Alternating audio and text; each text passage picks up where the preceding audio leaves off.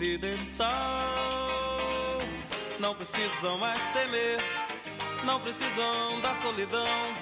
Todo dia é dia de viver. Porque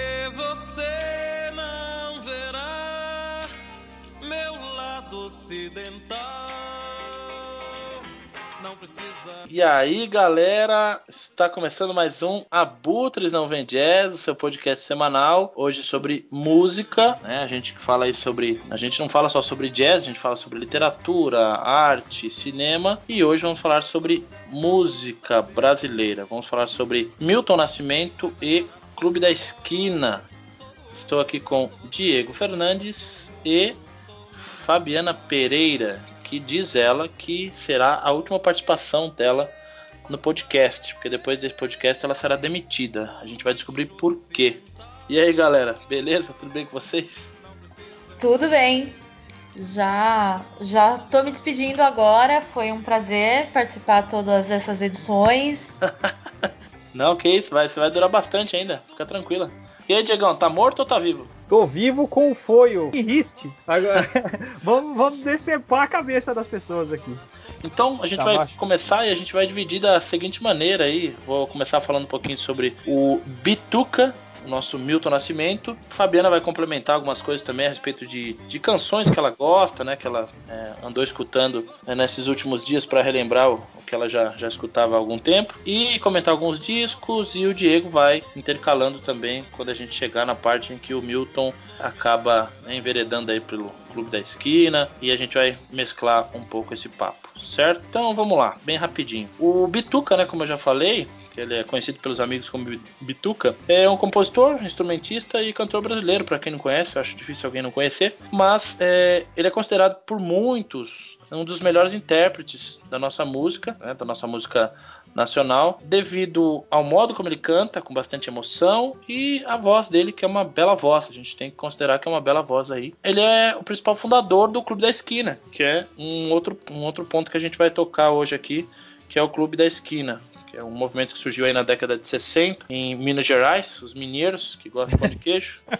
E é bem por aí, certo? É, o Milton nasceu em 26 de outubro de 42, é, no Rio de Janeiro. A mãe dele trabalhava como empregada doméstica e morreu pouco antes é, dele completar dois anos. Então ele viveu uma parte aí da vida dele, a vida dele inteira, né? Na verdade, sem né, a companhia da, da mãe. O Milton foi viver com um avô em Juiz de Fora, mas não se adaptou muito. Depois, um pouco tempo depois, ele foi morar em Três Pontas, né, ainda em Minas Gerais, com uma conhecida da família, uma tal de Lília Silva Campos, que era professora de música. O marido dela eh, era dono de uma estação de rádio na cidade. E eles gostaram muito do Milton e acabaram adotando. E aí ele já começou a, a enveredar para o lado da música, né, da rádio. Então já estava nesse ambiente, foi inserido nesse ambiente aí por força, né, do, do destino, vamos dizer assim. Ele acabou tendo contato com instrumentos, eh, desde pequenininho já, já ganhou uma, uma sanfona, uma pequena sanfona. E aí ele começou, né, a, a cantar, a esboçar algumas, algumas canções e foi indo, né? Aos 13 anos ele começou a tocar violão e a cantar em bailes da cidade. Depois de um tempo, né, que ele já já estava né, um pouco mais crescido, ele acabou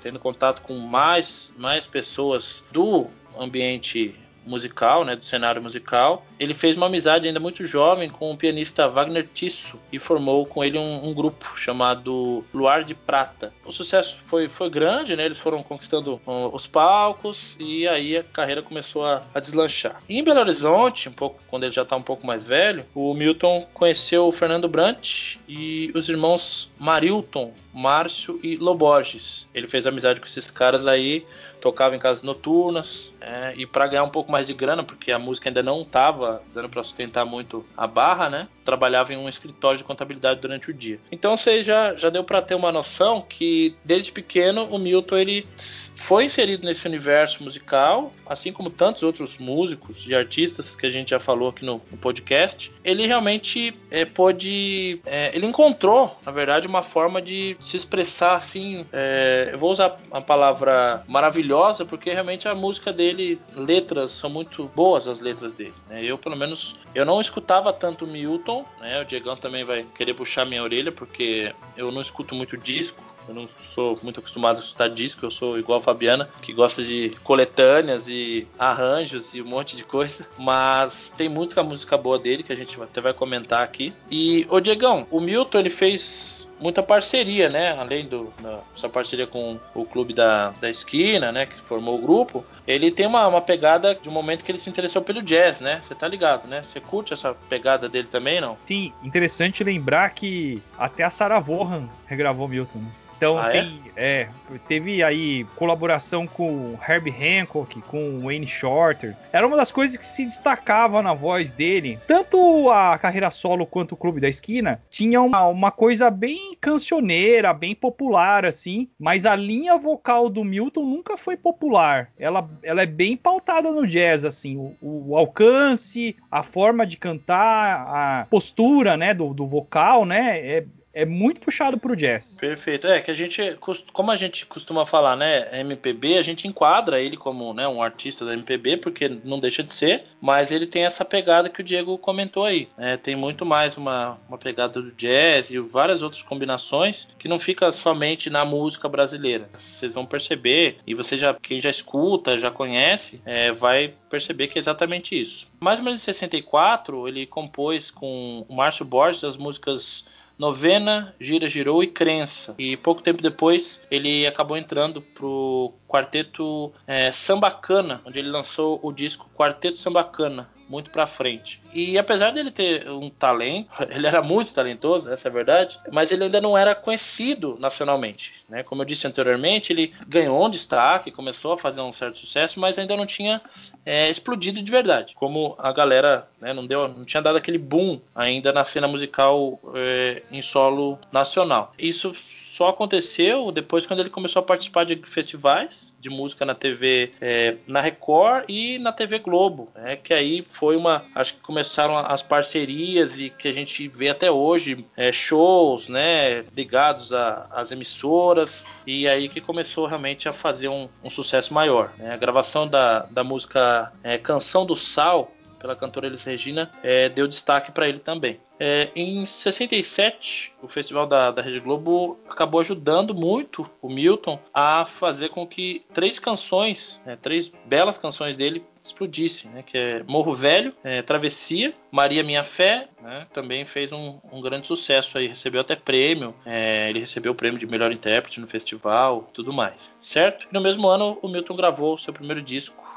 chamado Milton Nascimento, que aí acho que ele acabou realmente pensando, ó, agora é meu momento e vou lançar tudo que tiver lançar e lançou esse, esse disco aí, Milton Nascimento, com canções próprias e de outros compositores, só que né, na voz dele. E a partir daí ele gravou vários sucessos até o final da década, cidades pelo Brasil, passou por várias, Estados Unidos, México, até finalmente chegar na década de 70, que aí, além de trilhas para o cinema que ele compôs bastante, ele acabou é, fazendo uma parceria com músicos mineiros. E aí que o Diegão entra com o Clube da Esquina, né? O que, foi esse grupo exatamente, Diegão? Pra galera que às vezes não conhece, né? Nunca. Não sei se.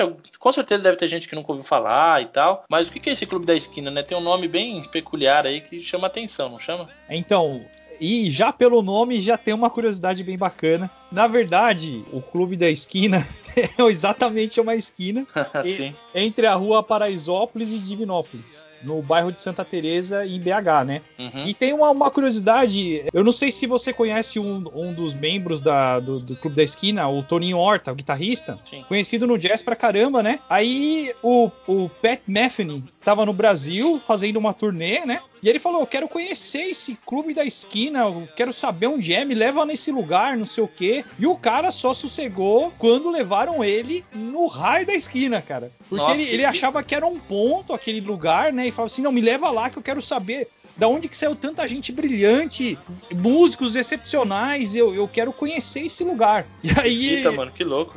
Aí o, o Tony Horta, olha, eu vou explicar para você, é uma esquina. Aí levou lá, que era tipo de uma calçada, que, que os caras sentavam lá e ficavam lá trocando ideia, tocando, bebendo até tarde. Era isso. Dessa união de amigos aí, o Milton que começou a trocar ideia com o Lô e, e foi conhecendo o resto da galera, né? O, o álbum Clube da Esquina foi gravado entre 71 e 72 e lançado pela EMI Odeon, né? É um certo. disco duplo, né? Tem 21 canções. Como eu disse, a iniciativa foi do Milton, né? O Milton que, que falou, ah, poxa, vamos, vamos tentar fazer isso. E aí eles vão pro Rio, né, cara? Isso. É... Só pra, só pra galera, é, pra pontuar pra galera aqui, né, que tá, às vezes tá um pouco perdida ainda. O Clube da Esquina então era composto pelo Milton Nascimento, certo? E quem mais? Só deixa claro pra galera aí. O Márcio e o Lô Borges, os dois irmãos. Isso. O Fernando, o Fernando Brant, Ronaldo Bastos, tinha o Wagner Tiso, Robertinho Silva, Luiz Alves. É, tá... Era uma galera, era uma galera, né? É, Laudira Oliveira, o Toninho Horta, o Beto Guedes, é, é Nelson rica, né, Ângelo e Paulinho Braga. Eu acho que não esqueci ninguém no meio aí, mas eu. Não, doideira, é isso mesmo, mó galera, né, é velho? É isso mesmo, uma galera, assim, né? E aí, nesse meio tempo que eles começam a gravar o, o, primeiro disco do Clube da Esquina, o Milton já tinha quatro discos lançados, como o Felipe já mencionou atrás. Ele já tinha um certo reconhecimento, né? Já, já tinha uns quatro discos, né? Então ele, ele já era um artista que tinha um destaque. Os outros eram desconhecidos. Mesmo porque ele já tinha aparecido na televisão também, né? Sim, no, no, no festival, né? Sim, e... é. TV Globo, Record, já tinha ganhado uma certa, né? O pessoal já tava sacando o visual dele, já tava tudo de olho, né? Sim, e aí grande parte das canções desse primeiro disco do Clube da Esquina é o Milton que canta, mas tem algumas com o Lô cantando e outras com o Beto Guedes cantando também.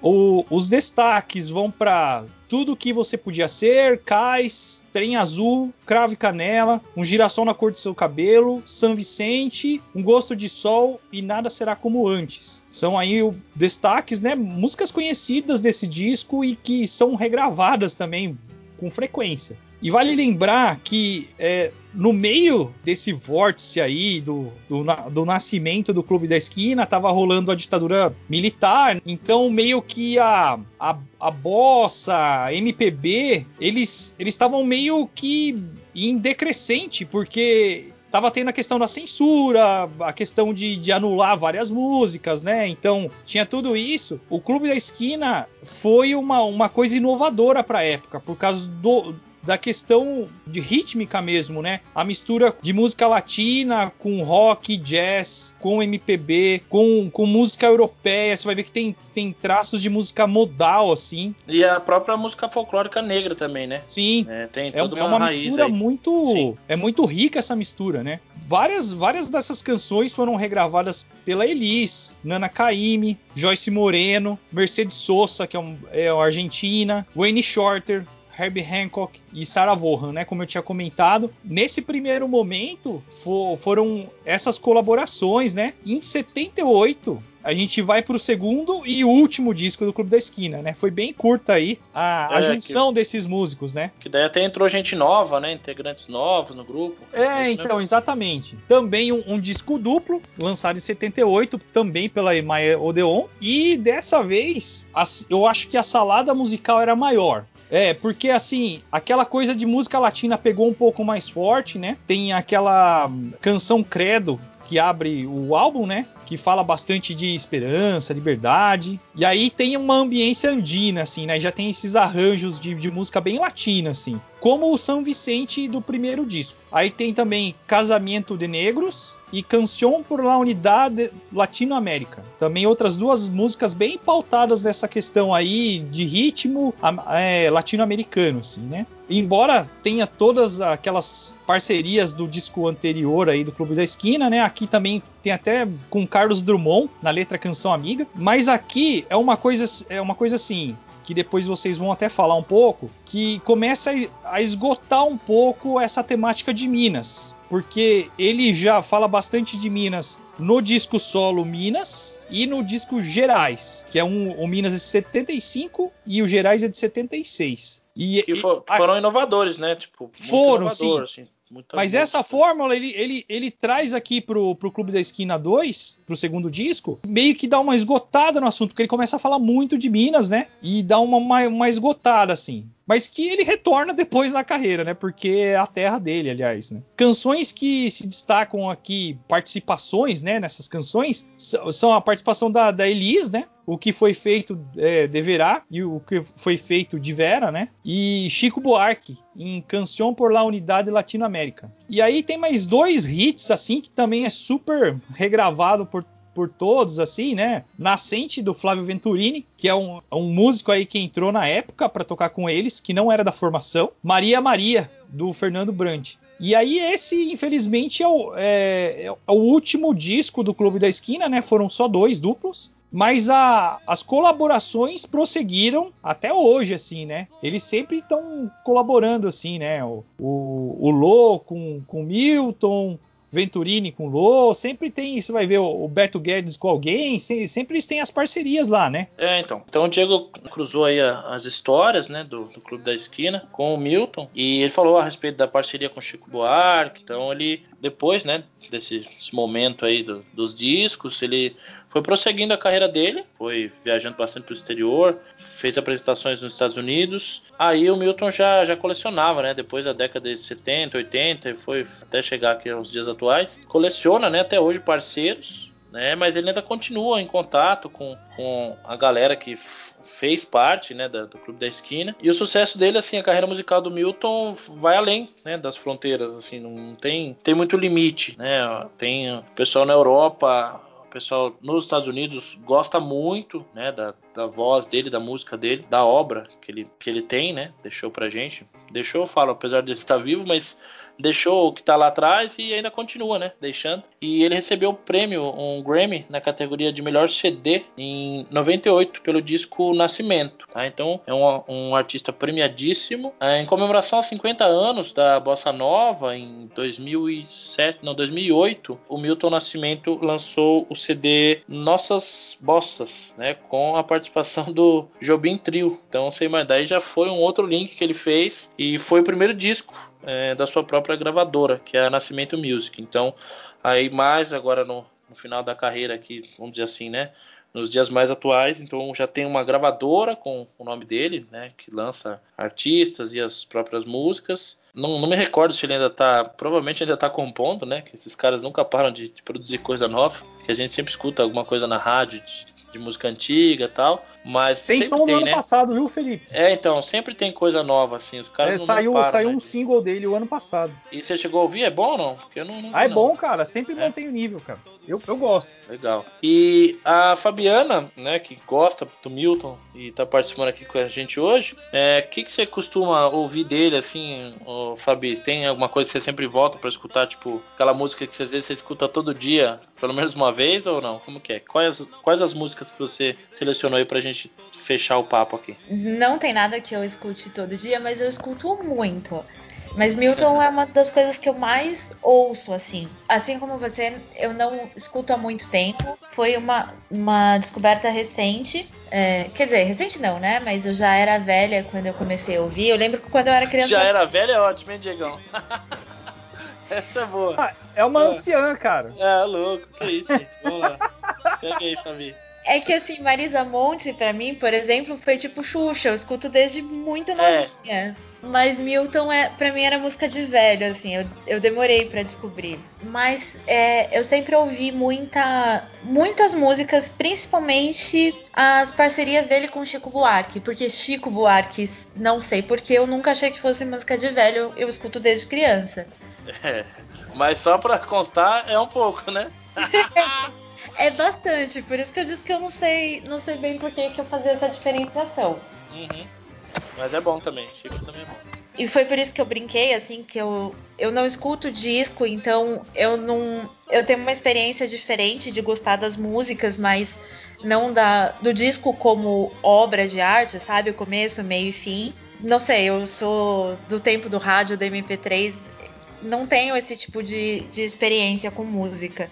Eu acho que o Diego deve estar se revirando me ouvindo falar isso, porque ele sempre fala de disco, que tem que ouvir inteiro e tudo mais, ele mas. nasceu na época que lançaram o LP, né? Ele já tem um pouco mais de idade mesmo, Fabi. É normal isso aí. É, né? eu, eu costumo falar isso também. Mas eu dei uma. Eu fui procurando meio pelas músicas que eu gostava, que disco que, que era. Vou falar aqui um pouquinho de algum, alguns dos principais discos do Milton da carreira solo. Acho que um dos primeiros discos que fez mais sucesso foi o Milton de 1970. Tem um, um, problema assim que na década de 70 as pessoas elas não eram muito criativas para dar no, nome de disco, né? Então, sei lá, tem uns cinco discos Milton, tem vários discos Nascimento. O, não é o caso do Milton, né? Mas acho que todo mundo tinha disco com o número do ano. É, Roberto Carlos tem 20 discos Roberto Carlos. Eu não sei qual era o problema deles. Mas. Problema de criatividade mesmo. É, oh, mas... Esse é o Milton 1970 e é um dos discos mais conhecidos dele. É, o álbum já começa com Para Lennon e McCartney, que é um dos grandes clássicos da parceria do Milton com o Lo. E eu acho que a gente até pode dizer que esse disco é um clube da esquina zero, porque quase todas as músicas são o fruto da parceria dessa trupe do Clube da Esquina. Tem música com Lo, com o irmão do Lô, é, com o Fernando Branco, com o Márcio. Tem música com todo mundo ali, todo mundo participa com o instrumento. O que eu achei curioso é que para Lennon e McCartney foi escrita assim durante um almoço que eles estavam comentando sobre o fim dos Beatles. É, quem tem talento faz música em cinco minutos, né? Você não sabia, é, não, nem imaginava. Um começou a cantarolar, aí o Lô sentou no piano, já fez o solo da música. Nasceu um clássico assim de brincadeira entre amigos. Nesse disco também tem uma versão muito bonita que o Milton canta uma música chamada A Felicidade, do Tom Jobim e do Vinícius. Também tem uma participação especial do Dorival Caymmi, regendo uma música chamada A Lunar. É bem, bem bonita essa música também. Um outro disco clássico do Milton é O Milagre dos Peixes. Anos 70, ditadura, né? Eles precisavam enviar previamente as letras que seriam gravadas e a ditadura censurou oito das onze músicas que ele tinha enviado. E aí, como forma de protesto, ele resolveu que ele ia gravar todas essas músicas instrumentais. Foi assim que nasceu esse disco, que hoje em dia é conhecido como um dos melhores discos do Milton, tá na acho que quase todas as listas de melhores discos de música popular brasileira, esse, esse disco é citado. E ele fez tanto sucesso que no ano seguinte, em 74, ele foi lançado novamente, foi gravado ao vivo com a orquestra Orquestra Sinfônica do Rio de Janeiro. Foi a primeira vez que foi gravado um cantor de música popular com uma orquestra clássica no Brasil. Depois desse disco, tem o disco que o Diego falou, o nome foi dado por uma criança, que é Minas. Até pouquíssimo tempo atrás, eu achava que esse disco chamava Minas por causa de Minas Gerais, mas a uma criancinha perguntou pro Milton se ele já tinha reparado que as duas primeiras sílabas dele era o mesmo nome, era Minas também. Milton Nascimento, Minas. Que louco, meu. Putz, sacada, hein, bicho? Aham, uhum, uma criança. E aí ele achou o máximo e resolveu dar o nome do disco de Minas. Nesse disco tem a primeira parceria do Milton com Caetano Veloso. Nessa época eles já eram muito amigos, mas eles achavam que o estilo musical deles não era não era próximo, porque o Milton sempre teve essa pegada mais erudita, né? E o Caetano sempre, sempre foi muito um ritmo mais quebrado, nunca, nunca teve muito comprometimento com, com a parte erudita da música. É, e a, e a voz também, né, Diegão? Como é que compete Milton Nascimento com Caetano? Não, não, não dá muito. Desculpa. Aqui eu vou fazer o advogada do diabo e dizer. Sabia, cara.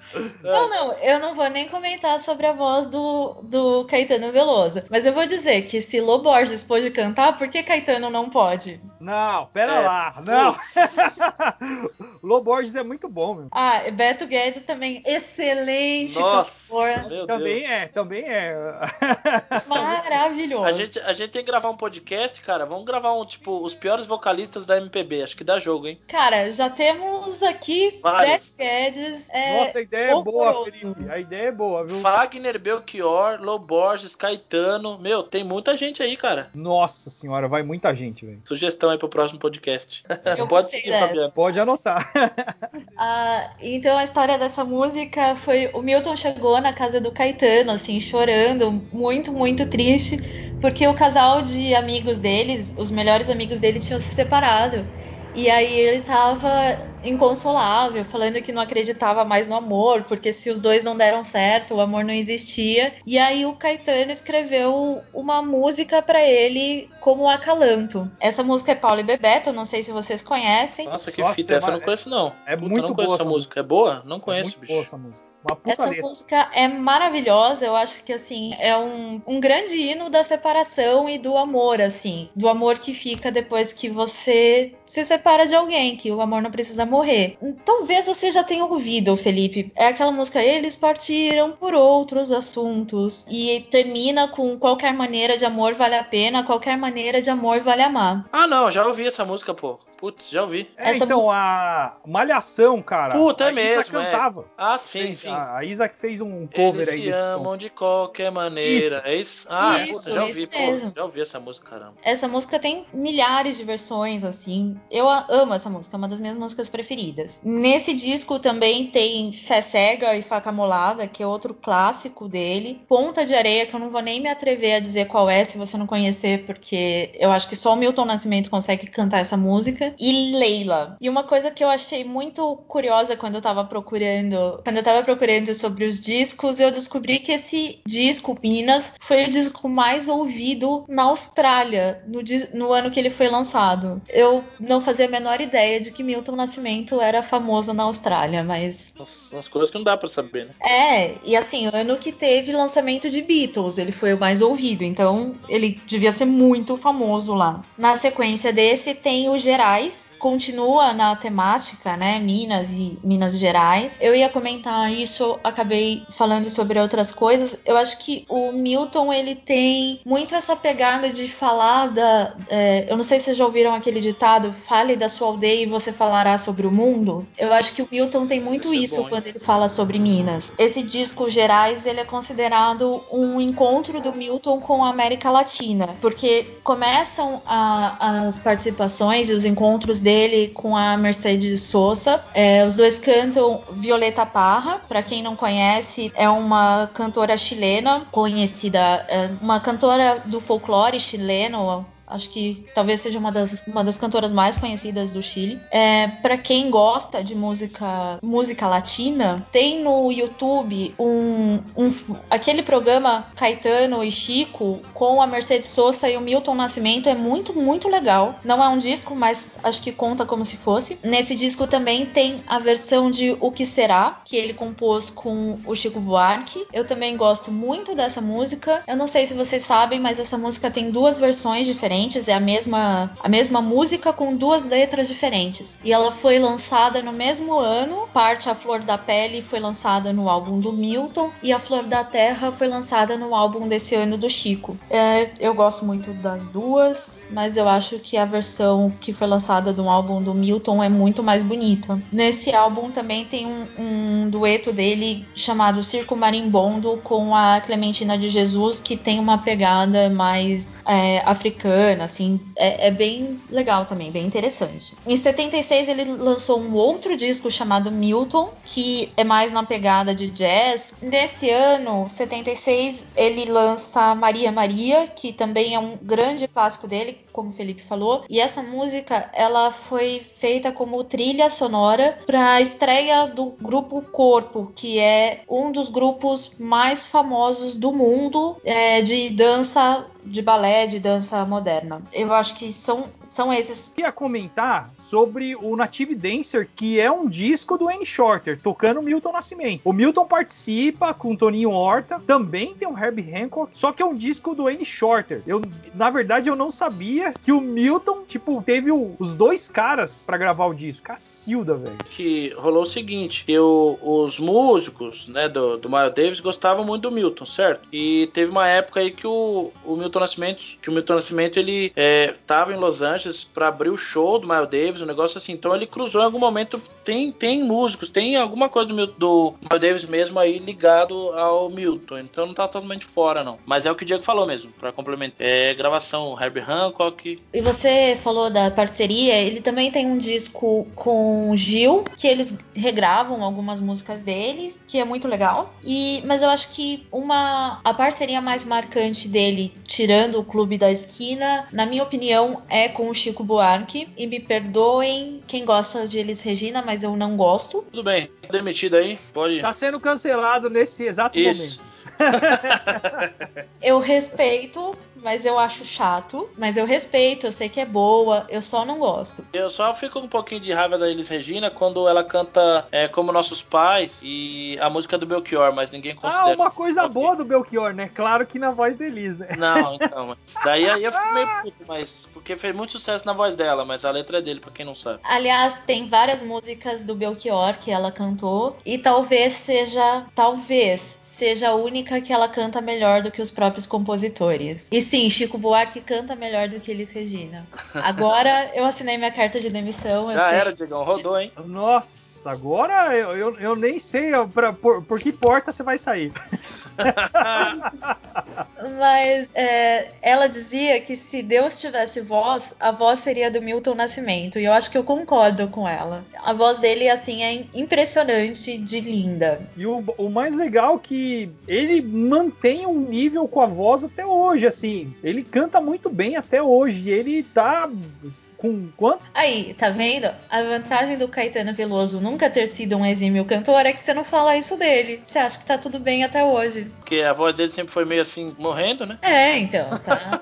Não, Não errei feio, gente. É 78. 78 anos. Então, é isso? Acho que eu já falei o que eu tinha para falar. Fechou. Beleza. Então é isso aí, galera. A Fabiana falou um pouquinho sobre as canções que ela mais gosta do, do Milton. O Diegão falou um pouco sobre o Clube da Esquina, né? E eu esbocei um pouco sobre a vida da, do Milton Nascimento também. Foi legal, né? O papo, assim, eu achei que rendeu bastante. Ficou de dica pra galera, para que o pessoal possa ir atrás da, das canções, escutar mais. Para quem não tem muita paciência para disco, buscar pelo menos essas canções que a gente citou aqui, porque acredito que vale muito a pena né, a gente começar a escutar, ou quem ainda, né, quem já escuta, escutar novamente, e acho que é isso. É, eu né? acho que só para finalizar, tem um, uma dica aí de música, na verdade, não é nem disco. Uma parceria do Milton com o Criolo, Não Existe Amor em SP, cara, só no piano. É lindaço, cara. É ah, isso eu já ouvi. Não Existe Amor em SP. É, é foda mesmo, muito boa. É do ano passado, muito bonito. Sim. É bonita mesmo. Para quem quer conhecer Milton Nascimento, tem uma live que ele fez recentemente que eu acho que tem os grandes sucessos dele. Então é quase uma coletânea pode até deixar o link para vocês aí, para depois dessa live, se a gente conseguir encontrar aqui, para vocês poderem, para que vocês possam, né, curtir um pouco mais. Beleza? Então na semana que vem provavelmente a gente vai ter um papo sobre literatura, a gente está decidindo ainda. E se você chegou até aqui, né, ouviu a gente até aqui, obrigado. A gente agradece aí pela, pela audiência de toda quinta-feira. E logo mais tem mais Abutres Não Ouvem Jazz, podcast semanal. Um abraço para vocês, galera. Até mais. Até mais. Tchau.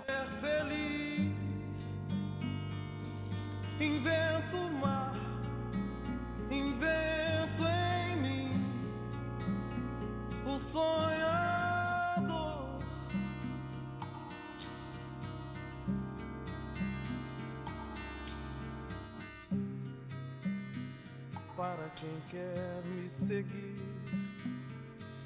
Eu quero mais,